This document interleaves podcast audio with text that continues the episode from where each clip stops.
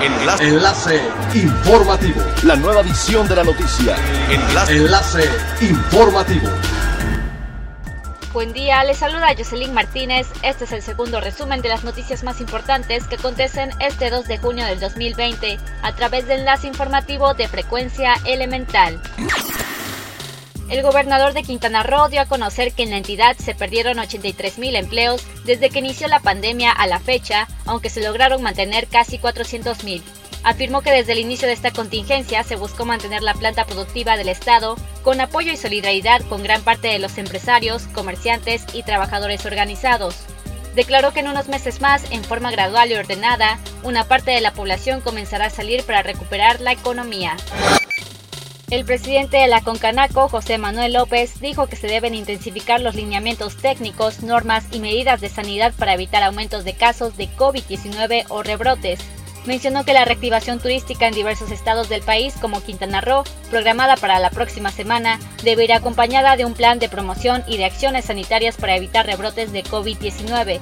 El líder de los comerciantes afirmó que nadie quisiera que se dé un rebrote o incremento de casos y como empresarios con responsabilidad social deben estar conscientes de aplicar las medidas adecuadas en los negocios del sector turismo.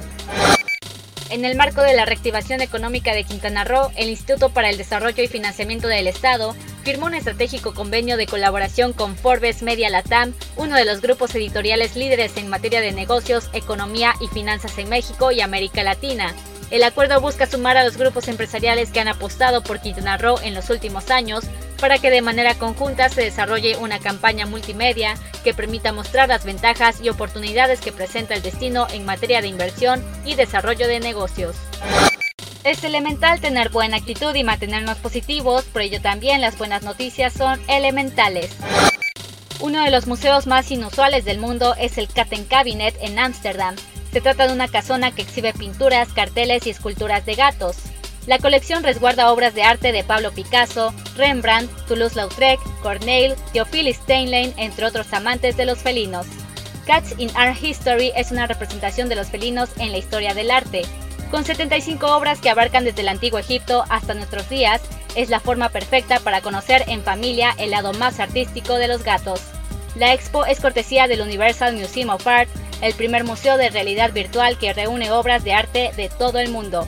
El recorrido es gratuito y es una excelente forma de acercar a tus niños al arte y platicarles un poco de la obra de cada pintor.